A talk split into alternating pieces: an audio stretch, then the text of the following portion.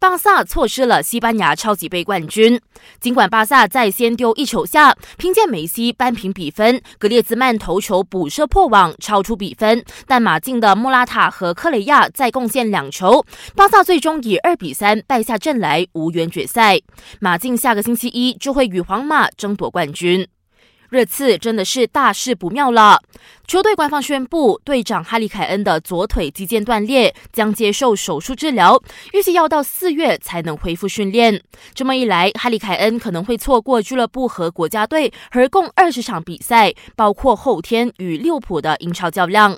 少了哈利凯恩，热刺攻击力大大下降。外界纷纷认为，热刺可能会以三千五百万欧元从 AC 米兰签下皮亚特克作为救火兵。打从赛季初因十字韧带断裂而休养的祖云杜斯队长基耶利尼，目前康复状况良好。要是一切顺利，他下个月底或三月初就能够复出，正好赶上欧冠十六强淘汰赛。